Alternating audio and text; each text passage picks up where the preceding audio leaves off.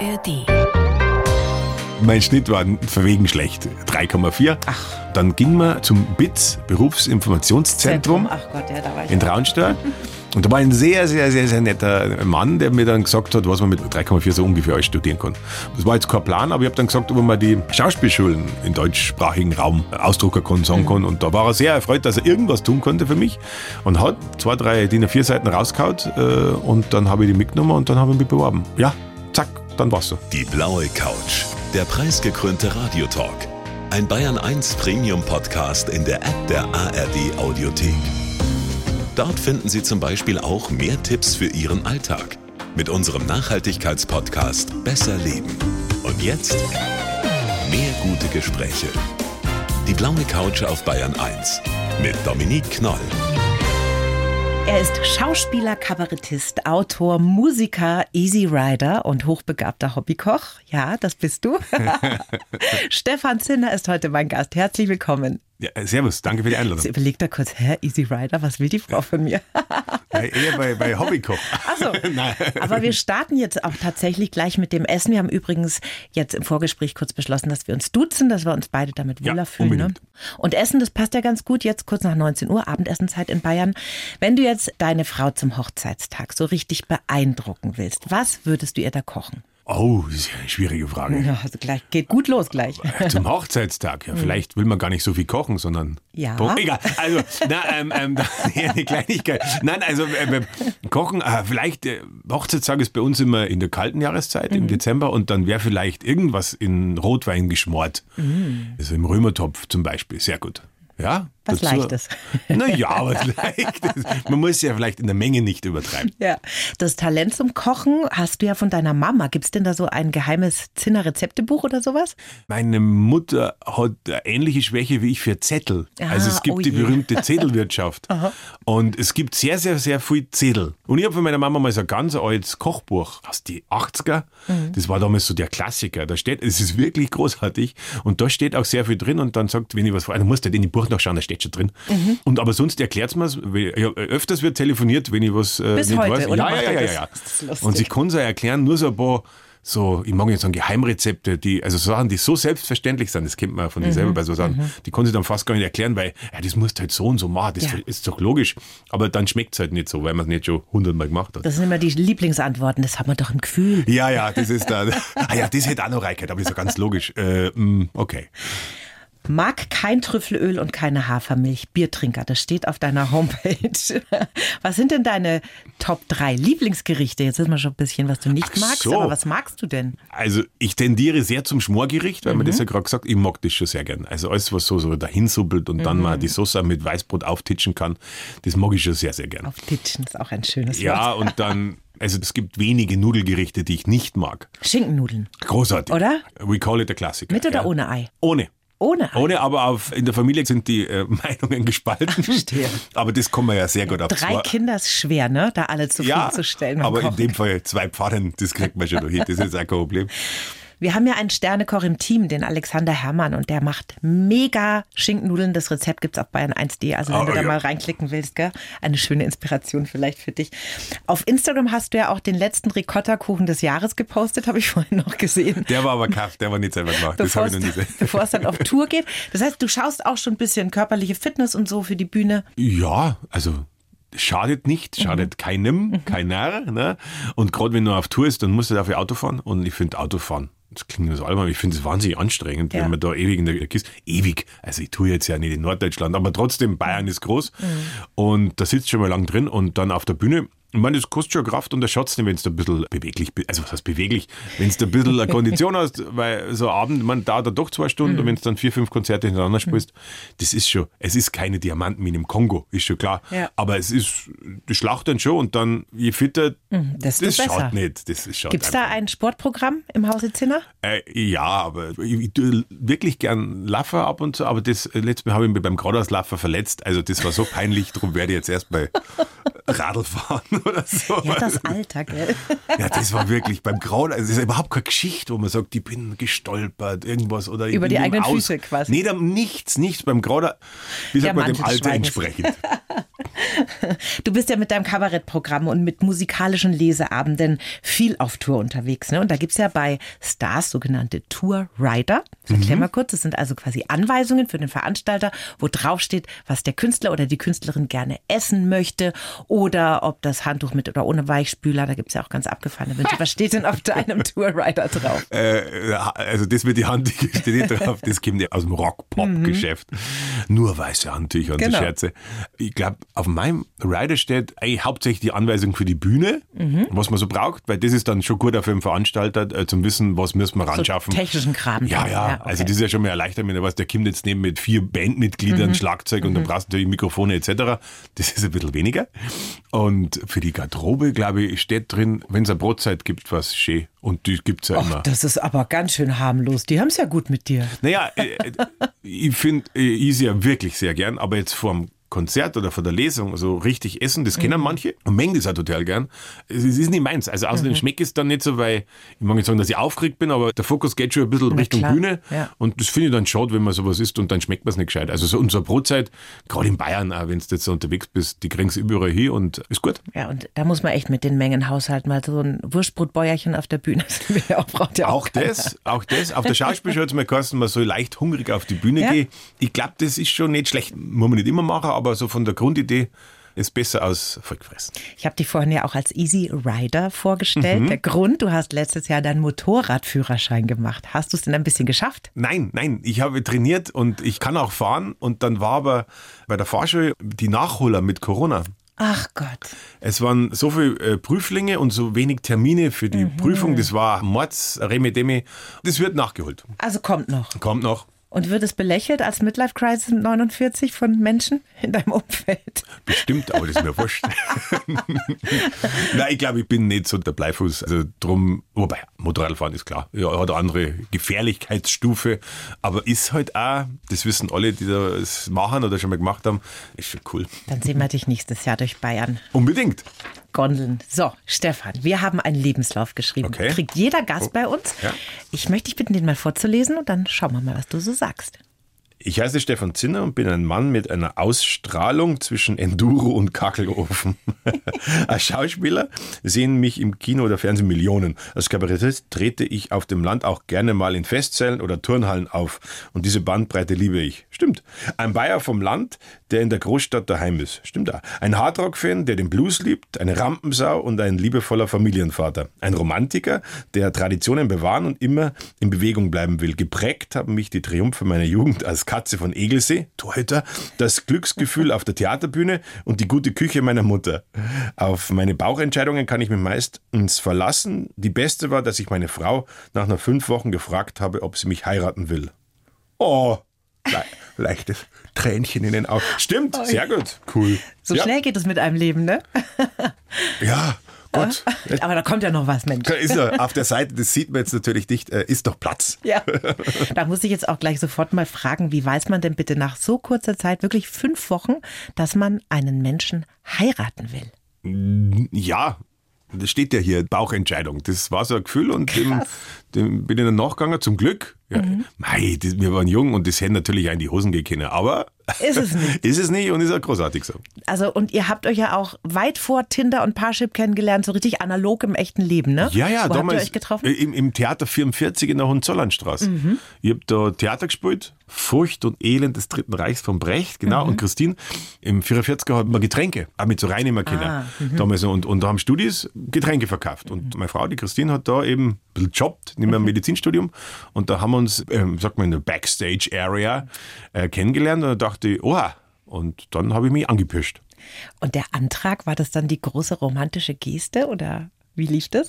Der Antrag, wir sagen, lustigerweise gestern drauf vorbeifahren, in der Traunsteiner Straße in Giersing äh, gibt es ein Wohnheim, ein Studentenwohnheim. Und da habe ich während der Schauspielschule gewohnt. Und da auf dem Bordstein vor dem Studentenwohnheim bin ich auf die Knie gegangen Oh. und habe von der Blumenrabatte auf der Seite noch was abgerissen, weil ich war nicht hundertprozentig top vorbereitet, aber Bauchentscheidung. Bauentscheidung und, und hat ja funktioniert. Und wie hat sie reagiert? Hat sie es kommen sehen? Ehrlich gesagt, das weiß ich nicht. Weißt du das muss ich mal nachfragen. Äh, Interessant. Aber sie hat ja gesagt. Das war ja das Wichtigste. Das ist echt eine abgefahrene Geschichte. 25 Jahre seid ihr jetzt zusammen, ne? oder? Ah ja, Sind's? im Dezember feiern wir 25 Jahre. Ist das irgendeine Silber? Nee. Silber, ich denke mal Silber. Silberhochzeit. Ja, wir werden ein rauschendes So Fest ein in junger Typ Küche und. Silberhochzeit, das ist auch schon verrückt. Drei Kinder, die sind jetzt 23, 18 und 14, ne? Vollkommen also, richtig. genau. Leben in München in einer Mietwohnung Mhm. zusammen. Das steht auch auf deiner Homepage so. Ist dir das denn wichtig, dass die Leute nicht denken, Mensch, der Zinner, jetzt lebt er in Grünwald in der Villa? Oder warum steht das da?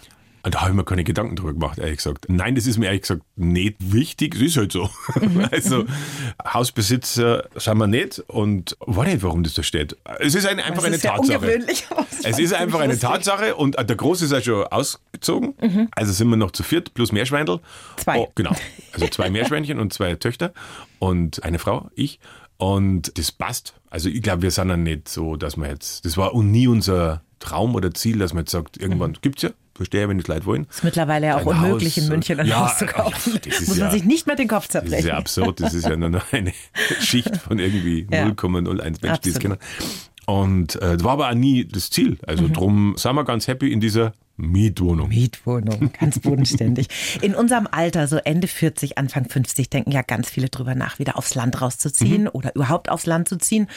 Du kommst ja vom Land, wohnst jetzt in der Stadt. Ist das bei dir auch irgendwie ein Thema, Überlegung mit deiner Frau zusammen? Na. Gar nicht. Nein, es hat ja einen Grund gegeben, warum ich da weggegangen bin. Also ich fahre wahnsinnig gern hin und ich bin aber auch dann, wo ich sage, jetzt fahre ich wieder weg. Also das hat schon einen Grund. Ich kann ihn ja gar nicht genau benennen.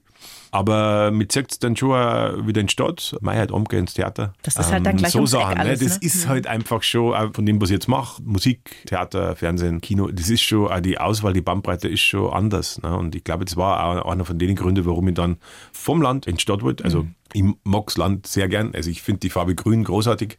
Und wenn man jetzt auch mit Verlaub bei euch rausschaut, ist halt äh, das Nachbarhaus. Kein Grün? Ja, ein leichtes Gelb hat. Aber mir ist ja wichtig, dass ich rausfahre, aber da fahre ich halt dann in den Berg Mhm. oder sowas oder dieser und das ist dann schon, das passt schon.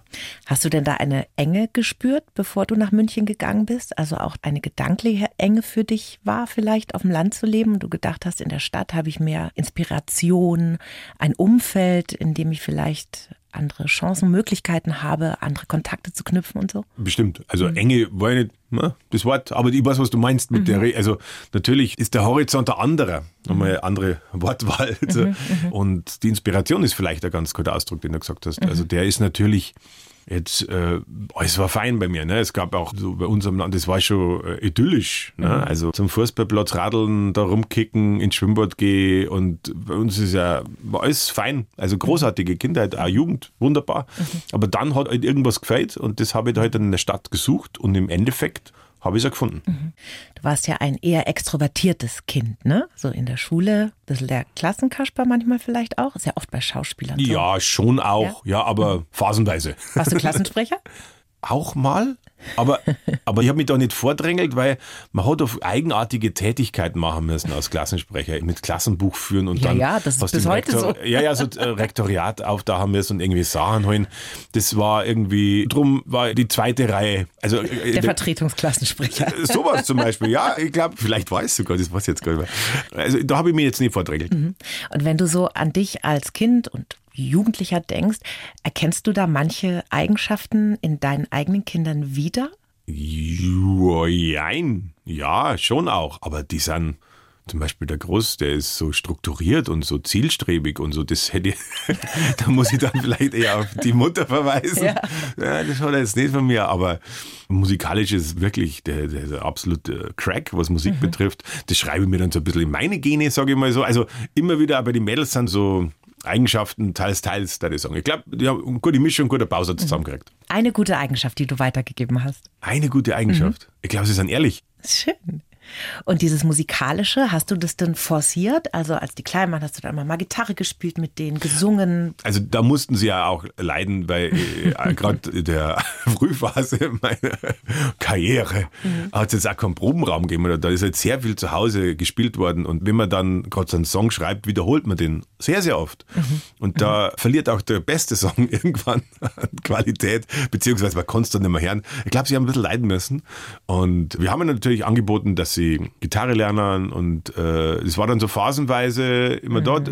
Der Konrad, der Groß, der hat die Gitarre gelernt und ist aber dann aufs Klavier rum. Und da finde ich ja, das ist das Wichtigste, dass von einem einer selber kommt. weil dann die Energie andere ist und dann weiß jeder, der ein Instrument hat lernen müssen oder dann nur so. hm. Und wenn da ein bisschen eigene Energie dabei ist, wenn man da was findet, dann hat es eine ganz andere Dynamik. Von außen schieben bringt da wirklich gar nichts. Ich habe mir das auch mal so gewünscht, dass meine Tochter ein Instrument lernt. Dann gab es die Blockflöte in der Grundschule, Okay. wie bei jedem. Und da habe ich mir dann gedacht, nein, das ist vielleicht nicht so der Weg.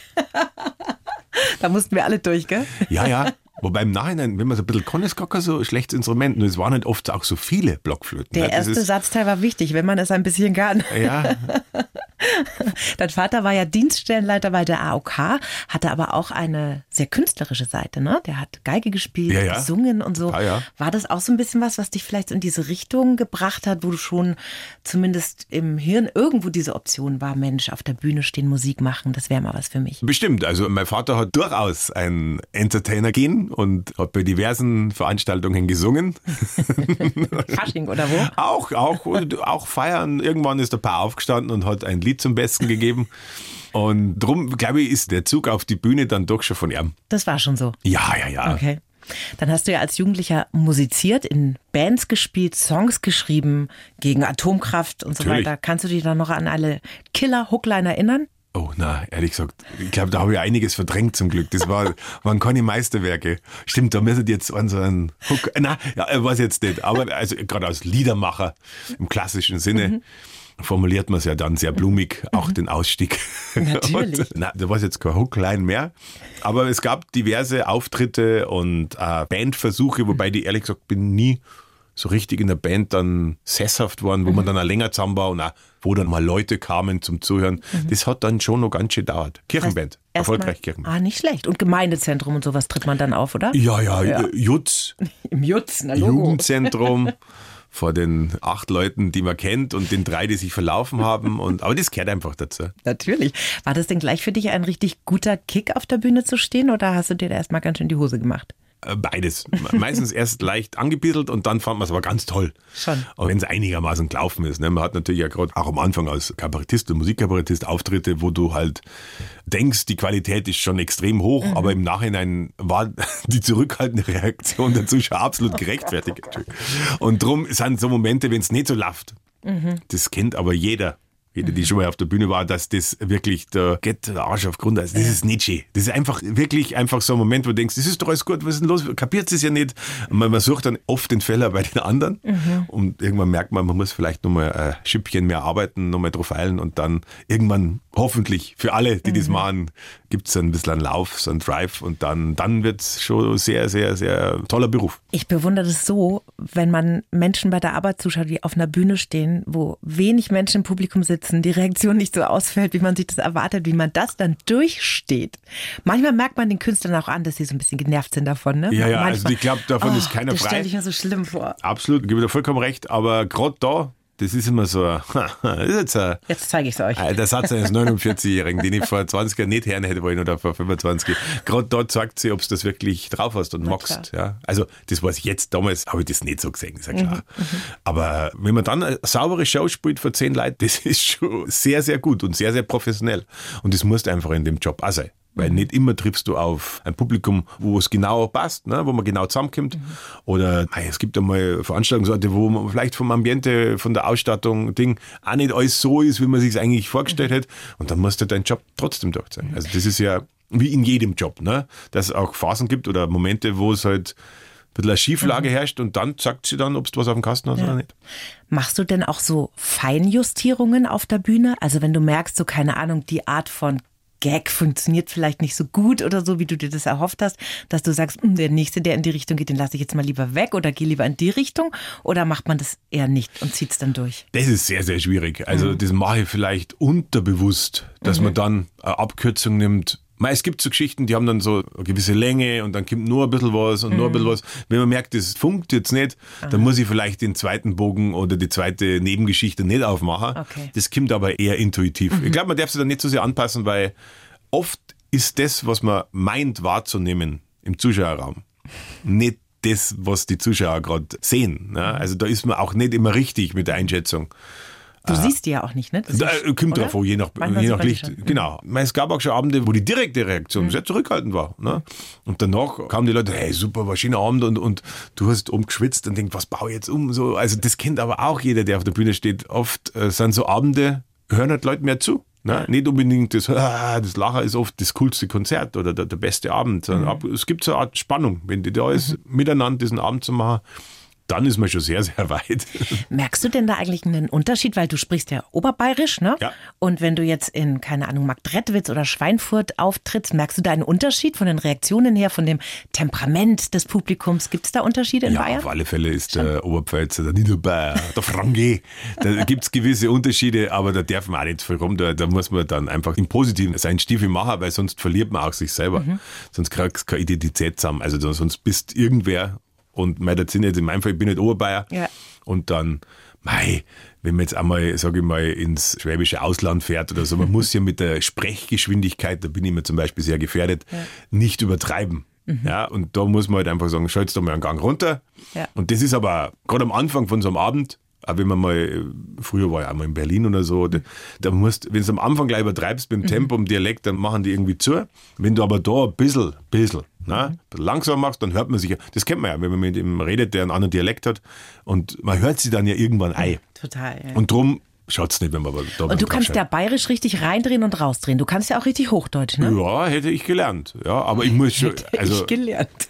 Nein, nein, das geht schon, aber gerade wenn man jetzt dreht und ich bin recht früh auf Tour und bin wirklich voll im Dialekt und dann muss ich schon ein bisschen aufpassen, wenn ich zum Dreh fahren soll, es Hochdeutsch sei. Da schaut auch ein, zwei Tage Pause nicht. und ein bisschen wirklich hochdeutsches Lesen laut ist, damit man den Zungenschlag sauber Ja, hinkriegt. ja. Weil sonst hängt der ganze Kopf im Dialekt drin. Also Und zum Gitarre spielen, so als Teenie, haben dich ja die Mädels, beziehungsweise die nicht vorhandenen Mädels und Billy Joel gebracht, ne? Billy Joel, ja. es gab mal eine Phase, wo ich wirklich Billy Joel gehört habe. Im Nachhinein war ich gar nicht, warum, weil ich so ein großer Fan war ich da nicht von Billy Joel. Also ich finde ihn sehr gut, aber da gab es andere Sachen. Und aber ja, das mit den Damen lief am Anfang nicht so optimal und man hat dann schon gemerkt, dass wenn man so was singt oder auch das Theaterspielen zum Beispiel, dass man da dann, das klingt jetzt ein bisschen wie beim Tennis, aber dass man dann da ein bisschen punkten kann. und man, jeder sucht halt so seinen Weg, wie er ein bisschen hochbandeln kann. Und der Billy Joel hat es ja mal gesagt, dass er gesagt hat, er war jetzt nicht so der Genau. Womanizer und hat dann halt Hat dann über ans seine Musik, genau. hat er sich in die Herzen der Damenwelt Ja, es gab anscheinend ein, so, so ein Fest und dann hat er eben sehr, sehr lang Gitarre gespielt und irgendwann kam es zum Kontakt. Schön. Jetzt warst du also sehr cooler Gitarrist und dann auch noch eine Koryphäe im Tor. Die Katze von Egelsee haben wir vorhin schon gehört im Ja. Lebenslauf. Erst beim TSV Trostberg, dann beim TSV Heiligkreuz. Warum ist es denn keine Fußballerkarriere geworden? War es das Knie? Nein, nein, die anderen waren einfach viel besser. Ach was? Na, ich war eine Zeit lang, glaube ich, mal gar nicht schlecht. Also man hatte dann auch gemerkt, dann haben wir also ein bisschen extra Training gemacht als Torhüter. Und man merkt dann schon, also wenn man das richtig trainieren würde oder mehr trainiert hätte, man springt dann auch höher und kommt weiter. Das sind ja ganz essentielle Sachen für einen Torhüter. Aber mir hat dann auch ein bisschen die Hartnäckigkeit gefehlt und es war ja schon klar, wenn man nicht in der Jugend irgendwo einen Schritt reinkriegt zu die 60er oder zu die Unterhachinger Dame oder Wird es einfach schwer. Oder äh, wenn Wacker Burghausen war, war wenn man da so die Richtung schon mal da, so in die Jugendmannschaften war, dann hat man vielleicht, und da war ich meilenweit davon entfernt, aber natürlich war es eine schöne Zeit, das muss man ganz ehrlich sagen. Und so dieses am Fußballplatz rumhängen, trainieren oder auch mal dann eigenständig Training machen, also ohne Trainer, also man sagt, man trifft sich jetzt nochmal, macht irgendwie Torschusstraining am, am Mittwoch, obwohl Dienstag und Donnerstag mal Training ist. Und ich fand, dann war der Bolzplatz, der Fußballplatz, also ein zeitloser Ort. Also das ist schon, Ja. da waren wir dann so und alles war gut. Ja, es war ein bisschen Idyll. Total. Und das ist ja so was Normales, Fußball. Aber wenn man mal so wirklich drüber nachdenkt, da kommt ja ganz viel Gutes zusammen. Ne? Der Sport, draußen sein, Kontakte, Sozialleben, Gemeinschaft, Miteinander. Also das ist schon wirklich cool, wenn das jemand macht, ein Kind und ein Jugendlicher einen Vereinssport. Ne? Ich glaube, also diese Mannschaftssportarten, ne, diese Solo-Sachen haben ganz andere Herausforderungen und sportlich ist alles aber vom hohen Level, wenn man das in gewisser Weise betreibt. Aber so Mannschaftssport, ich kann nur sagen, für mich war das damals perfekt. Ne? Äh, Auch man wird auch da mal eingenordet, wenn man jetzt meint, man ist besonders gut und doch nicht gut und dann gibt es ja auch so, so Korrektur, so natürliche von den ähm, Mitspielern oder auch vom Trainer mal und das hat mir jetzt, glaube ich, gar nicht geschaut. Jetzt war ja viel los in deiner Kindheit und Jugend. Du hast viel gemacht, Fußball gespielt, Musik gemacht und so weiter. Wie lief es denn da so in der Schule? Okay. Ja? War okay. Äh, Das war okay. Also ich habe mich da jetzt auch nicht abgearbeitet. War nicht, ich glaube, dass Solide durchgekommen. solide durchgegangen. Ich bin ja dann auf die Realschule, eben nicht aufs Gymnasium. Das haben meine Eltern und ich auch schon richtig gespürt, dass das vielleicht der bessere Weg ist. Erspart viel Kummer in vielen Familien. Und ich glaube dass die Taktung, wie kriegst jetzt bei meinen Kids, nicht so hoch war oder die Anforderungen ist das Wort, nicht so hoch waren wie jetzt. Mhm. Wollte mir zumindest ein. Ob das so ist, weiß ich nicht. Und mei, ich kann mir nicht, meine, was meine Kids da jetzt Hausaufgaben machen müssen oder noch das Schulding war, also das war nicht so. Ja. Und ich finde es, äh, ich weiß nicht. Also ich glaube, dass, Bisschen viel, ne? ja, Ja, so sehe ich es aber auch. mei, mit diesem Bildungssystem, dass es bessere Wege gäbe, ist klar. Warum dann alle nur drauf festhalten? Weil es jetzt eingefallen ist, diese ziemlich dämliche Aktion, finde ich. Aber das wird sehr, sehr, sehr, sehr lang dauern bei uns, bis sich da was ändert, weil ich glaube, es gibt viel, viel bessere Möglichkeiten.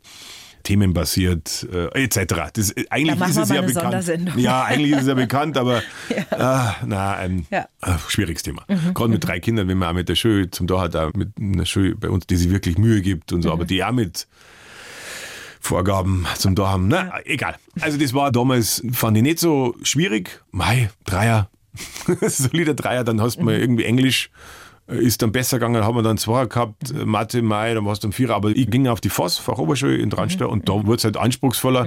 Und dann habe ich mich halt irgendwann bei Rechnungswesen Oh. und Mathe ausklingt und das führte halt zu sehr, sehr schlechten Noten. Ist ja klar, wenn du dann immer richtig mitdenkst, dann äh, äh, Das war auch mein Endgegner, Mathe und Rechnungswesen. schrecklich. Ich war immer nicht, warum ich den kaufmännischen Zweig gewählt habe, aber mei. Also Abitur bestanden und danach gleich so und jetzt gehe ich auf die Schauspielschule oder wie ging das denn dann direkt weiter? die Geschichte. Ich war, äh, also mein Schnitt war verwegen schlecht, 3,4. Ach. Und dann ging man, das war auch Vorschrift, ist das richtig, weil man sollte, glaube ich, zum BITS, Berufsinformationszentrum. Ach Gott, ja, da war ich in. Traunstein. Und da war ein sehr, sehr, sehr, sehr netter Mann, der mir dann gesagt hat, was man mit 3,4 so ungefähr alles studieren kann. Und das war jetzt so Sachen, wo ich mir die schon mal gehört habe, aber die jetzt, glaube ich, nicht so meins waren. Auch in sehr wilden Orten, also wo ich jetzt auch nicht hin wollte. Ich wollte dann schon ein bisschen in der Nahen bleiben. Und dann habe ich aus, ich weiß nicht, ich, meine, ich habe an der Realschule ja Theater gespielt und dieser Drang auf die Bühne hast du ja schon gesagt, der war schon immer da. Aber warum ich es dann gesagt habe, das war jetzt kein Plan, aber ich habe dann gesagt, ob man die Schauspielschulen im deutschsprachigen Raum ausdrucken kann, sagen kann. Und da war er sehr erfreut, dass er irgendwas tun konnte für mich und hat da zwei, drei DIN A4 Seiten rausgehauen und dann habe ich die mitgenommen und dann habe ich mich beworben. Also das, ja, zack, dann war's so. Toll, das wusste ich gar nicht, dass die einem sowas auch ausdrucken. Bei Doch, doch, doch, doch, also doch, also-. Die haben alles in ihrem, in ihrem Computer drin. Ich glaube, wäre jetzt von Haus aus nicht darauf gekommen, mir das zu, zu empfehlen oder anzubieten. Aber er hat dann mir sehr gut geholfen. Die Schauspielschule Ruth Zerboni ist es dann geworden. Das ist in München. Mhm. Ja, die waren früher in Gauting, dann Grünwald und jetzt sind es nicht weit von hier Eck, ne? in der. Genau. Muss man aufpassen? Paul Heise, glaube ich. Paul Genau. Heise Straße ist das in München, ne? Genau. Wie war denn diese Zeit für dich? Weil ähm, ich erinnere mich, ich weiß nicht, ob du den Joachim Meyerhoff kennst, diesen Autor. kennst du? Ja, ja. Der, der hat großartige Bücher. Ja, ich ja. liebe den. Und der hat seine Zeit in der Schauspielschule ja sehr, sag ich mal, detailverliebt und lustig beschrieben.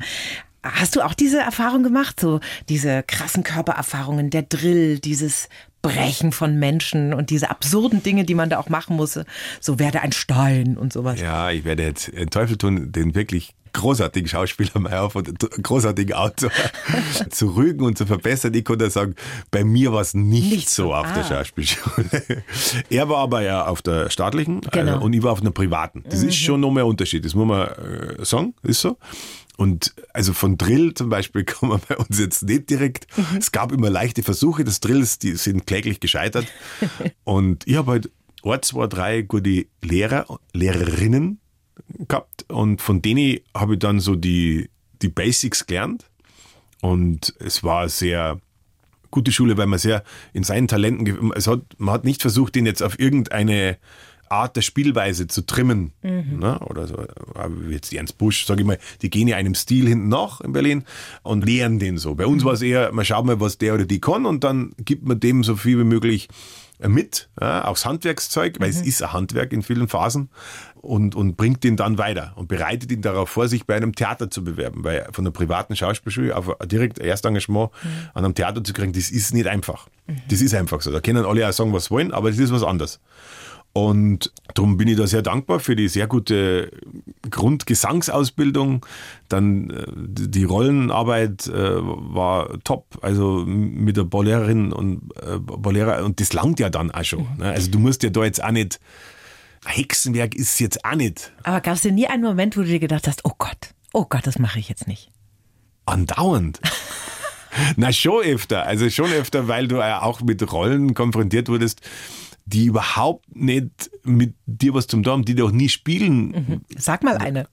Was, was, ich weiß nicht, was habe ich alles. Äh, Wojcek zum Beispiel, Mhm. ja, aber das werde ich nicht spielen, aber die Arbeit mit dieser Rolle zum Beispiel, Mhm. ja, das, das, das, das, auch gerade was ich damals kennen habe oder dachte zu können und dann halt bist mit so einer Rolle konfrontiert, also krachend gescheitert. Da erklärst du noch mal kurz für alle Hörer, die da nicht so firm sind, was das für eine Art von Rolle war. Wojciech Bühner ist eine sehr anspruchsvolle Rolle, Mhm. wo du einfach, glaube ich, wenn du das, sagen wir, in der klassischen Inszenierung spielen musst, musst du schon was drauf haben, finde Mhm. Die ich. ganze Palette. Genau, Ja. musst du die volle Palette ziehen. Und äh, zu Recht auch. Ne? Mhm. Das muss man dann schon können. Und außer es gibt ja Uminszenierung oder was, was Mhm. wenn andere Sachen gefordert sind. Aber damals, wo ich in der klassischen, musst du schon was auf dem Kasten haben. Und das habe ich da halt noch überhaupt nicht gehabt. Ah, okay. Und darum ist das auch schon wie, wie mit dem Körper, in dem Fall, ist auch sehr speziell. Also, wie man damit umgeht mit der Sprache. Und also wirklich übel, ich war überhaupt, überhaupt nicht gut. Ne? Aber die Arbeit mit dem Ganzen, mit der Lehrerin, mit, mit dem Text, und das war im Nachhinein. Äh, meine, aus Fehlern lernen, aus dem Scheitern Du bist lernen. gewachsen. In, ja, aber nicht gleich danach. Also das, dauert. Das, das dauert. Ich finde, das dauert dann immer bis dann so ein bisschen, bis man draufkommt, was man mitnehmen kann, also was Ja. man gelernt hat dadurch. Ja. Ja. Ja, der Florian David Fitz war neulich da in Mhm. der Sendung und der hat auch gesagt, also man muss irgendwann das Gefühl haben, dass man mit allen Werkzeugen so ausgestattet ist und dann kann man so rausgehen, ne? Und das aufs Bühnenleben und in die Schauspielhäuser gehen und so weiter. Aber Finde man braucht guten Satz, ja. Oh, erstmal ja. diesen Werkzeugkasten. Ja. Und erst wenn man den hat, weil der war ja auch auf Schauspielschulen und so weiter, ist dann zurückgekommen, hat dann nochmal Ah, Schauspielunterricht weiß genommen. Aha. weil er sich noch nicht sicher gefühlt hat. Ne? Und das ist dann halt einfach, man muss da über viele Jahre da auch reinreifen, logischerweise. Ja, ne? kann ich mir, also äh, absolut, also kann ich mir vorstellen. Also Mhm. und dann, äh, du, also wenn so eine gewisse Sicherheit, genau was er sagt. Also ich verstehe genau, was er sagt. Mhm. sagen wir so. Du hast ja dann noch in deiner Ausbildung gleich mal einen Preis abgeräumt, den Förderpreis für besonders talentierte Nachwuchsschauspieler Lore Bronner Preis. Das war 96, zwei Jahre später dann das erste feste Engagement am Salzburger Landestheater. Das war so die erste große Bühne, da hast du auch echt eine coole Rolle gehabt. Da hast du in der Rocky Horror Picture Show mitgespielt, den Brad. Ja, Wie ja. witzig, wie war denn das das erste Mal dann auf so einer großen Bühne? Das war krass. Also das war im Stadtkino damals ist es jetzt, glaube ich, heißt Republic oder Szene, ich weiß nicht genau, was jetzt der Name ist, äh, in Salzburg drin, also nicht im Landestheater, sondern äh, drüben in, in Salzburg.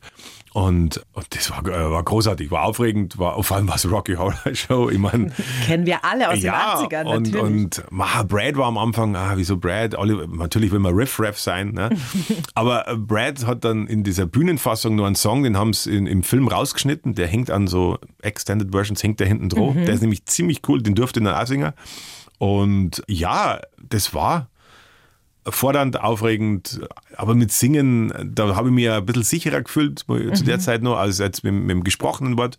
War ein super Einstieg. Und hat auch, muss man auch sagen, war ja Erfolg. Also das War ja hilft ja Türöffner auch. auch für dich, Hilft ne? ja auch. Also das, wenn in die Hosen gegangen war, dann, dann es vielleicht anders ausschauen. Mhm. Das war halt auch ein Klick, dass die Inszenierung und das, wie sie gemacht haben, den Like gefallen hat und dann, das hilft schon. Das ist auch ein, ein, so ein geiler Film. Ne? Das muss man sich echt immer mal wieder anschauen. Ne? Ja, das ist, äh, das ist wirklich großartig. Es ist auch von den von die Musiknummern ist das echt, die Band rockt dann und man ist da vorne und gibt Vollgas. Das ist schon, es hat also Show, ne? Mhm. Picture Show.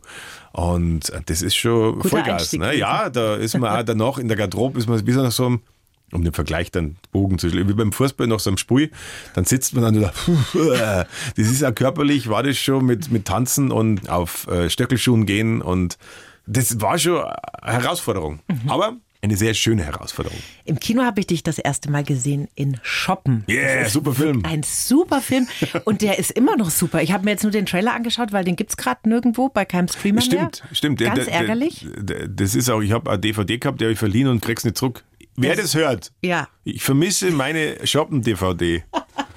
Und hat Ralf Westhoff super geschrieben und inszeniert und das war eine gute Truppe. Ralf Das hat ist ja so da. eine Geschichte über Speeddating Speeddating, von mehreren ja. Singles und die damit verbundenen Geschichten. Und das sind ganz viele, die man heute auch noch im Fernsehen sieht, die richtig groß geworden sind mittlerweile, nicht Ja, nur du. Ne?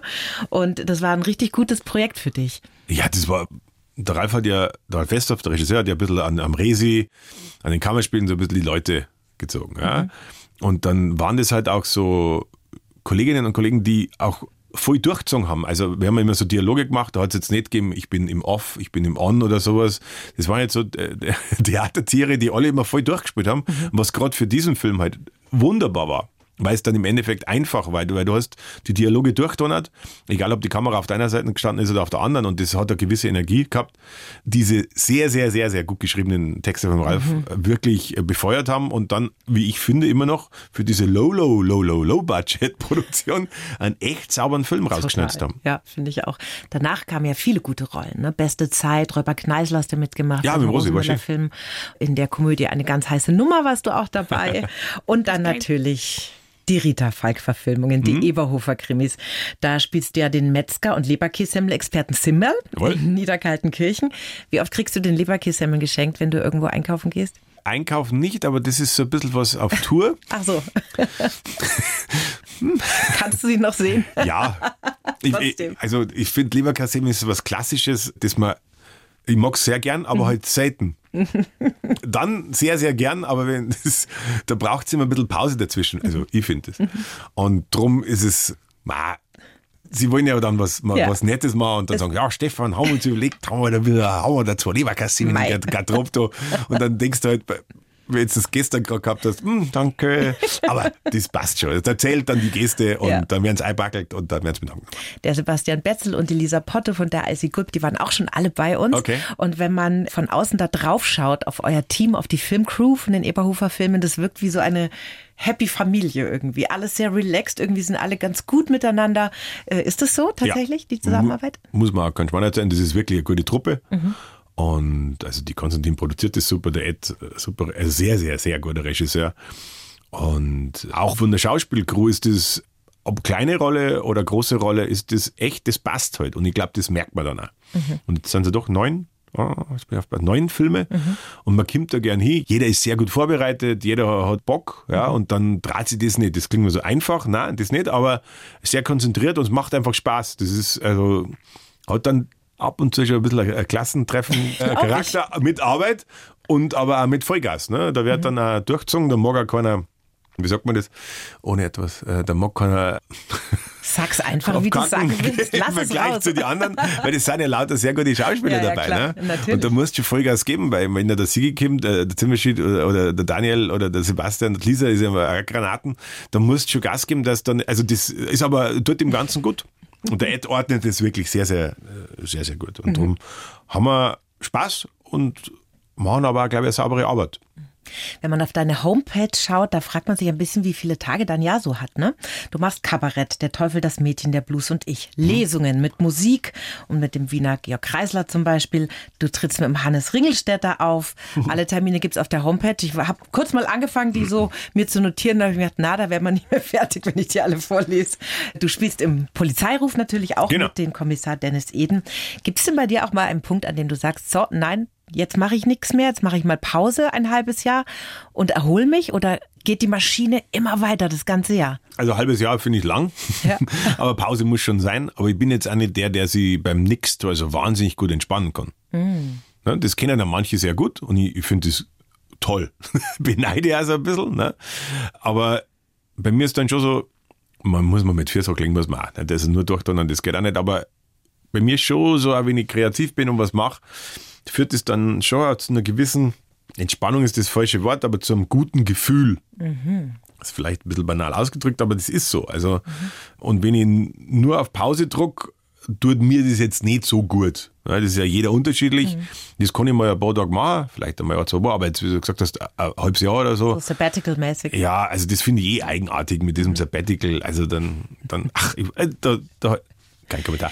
Das ähm, hat halt auch mit dem Job zu tun, den absolut. man macht, glaube ich. Ne? Ich meine, Natürlich. du hast so viel Abwechslung in dem, was du tust. Du hast immer was anderes. Du hast ja keine Routine so richtig eigentlich. Ne? Ja. Aber ich glaube, wenn man so einen Bürojob macht, wo du jeden Tag 10, 11 Stunden in den Computer glotzt, da tut es der Seele, glaube ich, ganz gut, wenn man mal sagt, jetzt gehen wir drei Monate raus und ja. schauen wir mal die Welt an oder so. Ne? Gebe ich dir vollkommen ja, recht, ja. ja. Ja, absolut. Wie fährst du denn dann runter und wie entspannst du dich denn dann, wenn du nicht nichts tust. Kochen? ah, echt jetzt? Das entspannt dich? Ja, total. Also ja Zum gut, Beispiel. gut für deine Familie. Das ist, glaube ich, gut für meine Familie und meinen Freundeskreis, ja. Bei deinem aller, aller, allerersten Auftritt, also jetzt nicht Schultheater, sondern wirklich allererster Auftritt, wo war das? naja, irgendwo im Landkreis Traunstein bestimmt. Wie viel Zahlende? Wenig, wenn es überhaupt Zahlende gab. Es gab dann schon so Sachen, wo man Leute eingeladen hat. Ja. Wahrscheinlich, wahrscheinlich so ein Jugendzentrum. Ah, wobei, in Trostberg, ich, das weiß ich ehrlich, ich, ich weiß nicht. Im Schlachthof gab es mal so einen Ah, da gab es ja schon Eintritt. Ja. ja da habe ich mal im Ochs, in dem kleinen im Schlachthof gespielt, vor drei Leuten. Waren da echt drei. Dann drei. Oh. Und das war hart. Aber du hast durchgezogen. Ich habe durchgezogen, aber ich glaube, da war ein Kritiker dabei von den drei. Das war nicht schön. Aber das, wie vorher schon gesagt, das passiert, gehört dazu. Mhm. Ja, ja, ja. Aber ich brauche es nicht nochmal. Das wird auch nicht mehr passieren, nehme ich mal als Stefan. Nein, es ist. Und wenn du jetzt zwischen Theater und Film und Motorradfahren und Kochen noch ein bisschen Zeit hast, dann schreibst du ja auch noch Bücher. Das machst du ja auch noch. Die Badewanne des Todes und Flugmango, Mhm. so heißen die ersten zwei. Das nächste kommt, glaube ich, nächstes Jahr raus. Gell? raus, gell? Das wird dann was werden? Das wird wie die ersten vier Bücher Kurzgeschichten werden das. Zum Roman, glaube ich, da habe ich es nicht ganz im Kreuz. Äh, Kommt bestimmt. Nee, nein, nein. Drum, äh, ich mag das ganz gerne mit den Kurzgeschichten, ähm, weil man da, es hat schon auch was Kabarettistisches, wenn man so Szenen rausnehmen kann aus dem Alltag, aus dem Leben von einem selber oder was man beobachtet und das beschreibt. Und ja, mal mit dem Heine Verlag zusammen, kommt nächstes Jahr, um, Arbeitstitel ist jetzt Tanzende Väter, weil es äh, geht dann schon auch um die Familie, geht um mich, Mei, wie es jetzt gerade so ist im Alter, also mit von den Kids, von den Jugendlichen und mir. Das ist halt nur meine eigene Phase, wenn die so äh, pubertieren oder schon raus sind und aus dem Haus sind, das ist halt nochmal ganz eigen. Auch miteinander, wenn man da ist, was da für Sachen passieren. Und ja, das schreibe ich jetzt gerade. Ja. Und ja, ist halt ein bisschen Schreibtischtätigkeit und aber es macht Spaß. Also das ist nicht immer, ist dann einmal Arbeit, schaut aber auch nicht. Und es ist eine andere Herausforderung, aber es zu performen auf der Bühne, es äh, kommt eher wie eigentlich die Vorbereitung für so einen Kabarettabend, wenn du es schreibst, wenn du es sortierst und ist eine große Herausforderung, finde ich, nicht langweilig zu werden und nicht immer das gleiche, so einen gleichen Rhythmus zu kriegen. Also ich habe höchsten Respekt vor Menschen, die das zu 100% beruflich machen, weil das ist... Bücher schreiben. Hm. Absolut. Oder Drehbücher. Also das ist schon, es ist schon anstrengend, auf eine gewisse Art und Weise natürlich. Und man braucht, da kommt ein ganz schwieriges Wort für mich, Disziplin. Disziplin.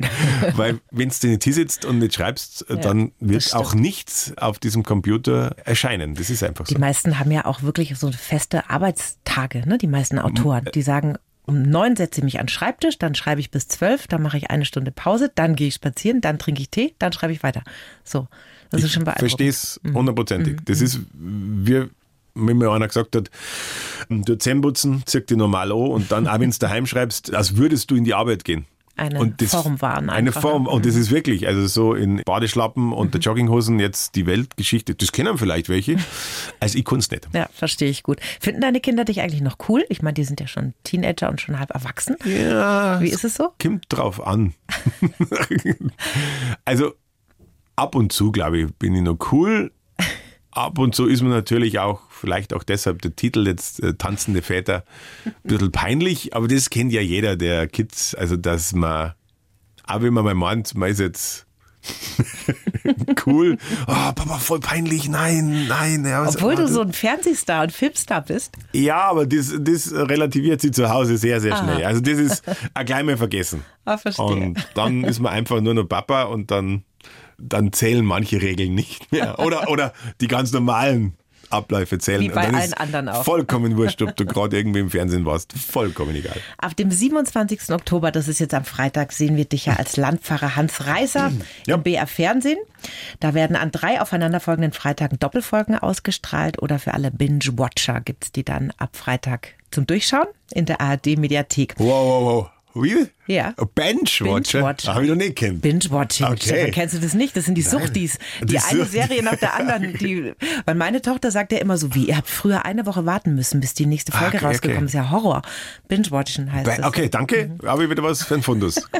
nicht verwendet. Die Story ist jedenfalls gerne die Lehre in den Gottesdiensten und äh, du versuchst als Pfarrer Reiser mit ziemlich unkonventionellen Methoden die Hütte da wieder voll zu kriegen. Mhm. Ist ja schon ein bisschen lustig, oder? Dass du die erste Hauptrolle einen katholischen Pfarrer spielst. Ja, das hätte ich auch nicht gedacht. Kirche bist du raus schon länger, Ja, oder? bin ich schon länger raus. War nie so meins. Großen Respekt, auch gerade für die Leute an der Base, die das machen. Und äh, kann das immer nur wieder sagen, die Grundausrichtung für Religion, glaube ich, finde ich großartig. Wenn wir alle, Würde vieles erleichtern. wenn wir Ne? uns alle dran halten, dann haben wir- haben wir schon früh weiter, hoffentlich. Aber mit dem Konstrukt Kirche, da tue ich mir schwer. Aber eben war es schön, einen Pfarrer zu spielen, äh, der ja sich an Rainer Maria Schießler orientiert, an die Geschichten, der es halt ein bisschen anders angeht. Und gerade in der jetzigen Zeit finde ich es richtig und gut, dass der Herr Bogner das so angegangen ist und bin gespannt. Ja. Und du hast ja auch vor den Dreharbeiten mit dem Pfarrer Schießler Mhm. gesprochen. Was hast du denn von ihm so mitgenommen? Na, erstens habe ich mal ganz klassisch seinen Gottesdienst besucht und das war, fand ich gut. Ja, das klingt jetzt auch wieder so, vielleicht für recht Gläubige schwierig, aber ich fand die Show gut. Das meine ich überhaupt nicht, respektive überhaupt nicht. Ich finde das, die, die Musikauswahl war sehr gut. Er hat so einen Chor gehabt, der war a cappella gesungen, das war großartig zum Beispiel. Der hat den Gott, wie er gestaltet wurde, der Aufbau vom Gottesdienst war sehr, sehr jetzig. Er hat die Kinder gleich mit einbezogen. Die waren gerade in der Vorbereitung. Und auch mit, wie er mit den Leuten, die Predigt, die war nicht von oben herab, die war mit seinem Lieblingswort Augenhöhe.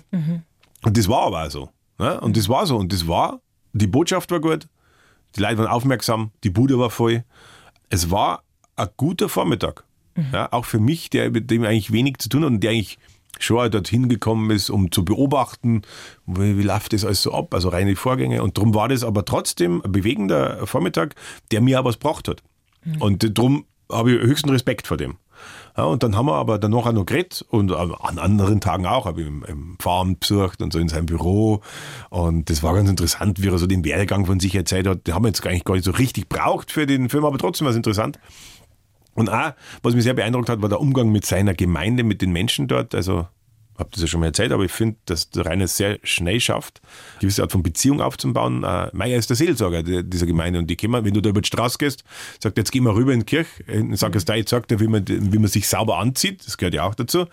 Dann sind wir nicht weit gekommen aus dem Farm raus, da kam schon die erste ältere Dame, Herr Schießler, da habe ich das Problem. ja, sie hat wirklich ein Problem gehabt und das wollte ihrem Pfarrer erzählen und dann hat er es geschafft, in wenigen Augenblicken eine Beziehung aufzubauen. Also er war da für sie. Ja, Toll. und du merkst ja, er nimmt sich die Zeit und da ist er kurz als gestanden, also wurscht, ob der Zinn jetzt da irgendwie nicht sagt, äh, scheißegal, dann äh, zurückgehört, dann mit ihr geredet, schauen wir mal, Ding, gemerkt, was am nächsten Tag hat er sich um das Problem kümmert und das ist schon, äh, das finde ich schon, äh, merkt man, dass, was für eine Art von Beruf das ist, ne? Mhm. sich um die Leute dort auch kümmern, Ansprechpartner sein, Psychologe, alles, alles was da dazugehört. Der Pfarrer Schießler ist ja einer von Bayerns bekanntesten Kirchenmännern genau, und der genau. geht es ja alles ein bisschen anders an, offener an, toleranter. Augenhöhe ist für ihn ganz wichtig. Genau, das war das gesagt, wirklich, ne? und das stimmt halt auch. Das, das setzt, und es ist nur, nicht nur Gerede, er setzt es um. Ja, und vor dem habe ich Respekt.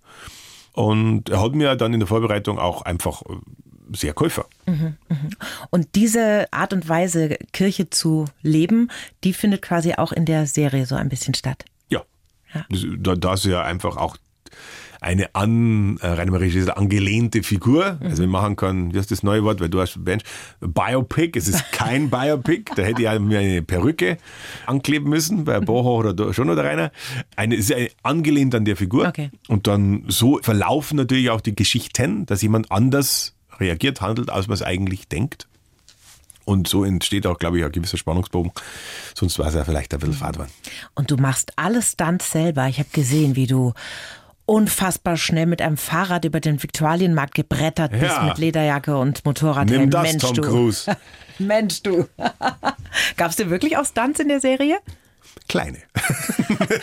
Kleines Aber dann. da ist er schon stolz, gell? Ja, Sag mal ein, was hast du denn da gemacht? also einen von der Couch runterfallsturz zum Beispiel. Da hab ich weiß ich, dass sich schon Kollegen schwer verletzt haben dabei. Ich nicht. Und ich habe dabei noch mit des geschätzten und großartigen Kollegen Anne Schäfer äh, gearbeitet, hantiert, ist vielleicht das falsche Wort, gespielt.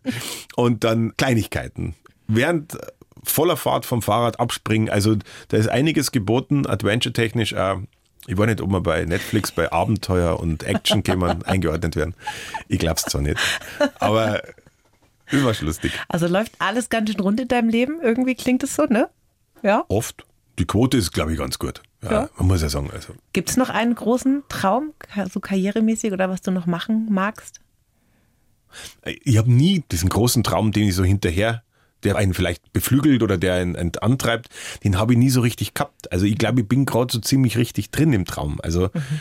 wenn man da aus Trostberg kommt und dann auf der privaten Schauspielschule war und jetzt Jobs hat und es funktioniert einigermaßen, dann ist das schon sehr, sehr eine luxuriöse Position und da bin ich sehr, sehr dankbar dafür und drum, da haue ich mir ganz schön rein, dass das so bleibt. Und mei, wenn man jetzt nur das Glück hat, so wie das auch die Family oder sogar die Eltern alle noch gesund sind und fit, das ist schon eine gewisse Art von Traum. Also, mhm, klar. es ist wirklich so. Also, das, natürlich kann man jetzt sagen, ah, den einer Film oder klar würde man mal, also ich bin ja großer Tarantino-Fan, wo man sagt, man muss mit dem zusammenarbeiten. Aber die Wahrscheinlichkeit ist schon sehr, sehr. In Glorious Bastards war schon, wo die ganzen Deutschen dabei waren. Also, oder Österreicher. Und drum, klar gibt es immer noch so Spinnereien, sage ich mal. Und das meine ich jetzt auch gar nicht negativ. So, dass man denkt, das war vielleicht mal toll, wenn man so international mal sowas machen kann. Einfach mal auch, um andere Schauspieler und Schauspieler kennenzulernen, aber die man auch so schätzt. Also ja. jetzt im, im Bayerischen und Deutschen habe ich es ja so, dass ich wirklich mit, äh, jetzt mache ich einen Polizeiruf, dann hört die Verena Altenberg auf, großartig, und wer mhm. kommt das nächste? Johanna Wockerleck. Also ich meine, ich hätte auch nicht, nicht so denkt, dass ich mir jetzt mit der Johanna zusammenspiele und die ist mhm. auch absolute Granaten. Ne? Ja. Und das ist schon wie sagt der Nachbar, mega. Mittendrin im Traum, Mega. der Stefan Zinner. Ja. Ich meine, und der Quentin Tarantino, der bringt ja wahnsinnig gerne Nazis um. Also vielleicht kommt da doch noch mal ein Film, du auch mit Ja, klappt es auf sowas raus mit Fahrrad. Stefan, zum Schluss eine Frage, ja. die ich jedem Gast stelle. Was würdest du deinem 20-jährigen Ich aus heutiger Sicht gerne sagen? Es pressiert nicht. Wunderbare Schlussworte. Ich habe mich sehr gefreut, dass wir uns heute kennengelernt haben. Ich finde, du bist so ein sympathischer, bodenständiger Schauspieler. Das ist nicht oft, dass man das in einer Kombination kriegt. Und bedanke mich sehr, dass du bei uns warst. Ja, danke für die Einladung. Hat Spaß gemacht. Danke dir. Die Bayern 1 Premium Podcasts. Zu jeder Zeit, an jedem Ort. In der App der ARD Audiothek und auf bayern1.de. Bayern 1 gehört ins Leben.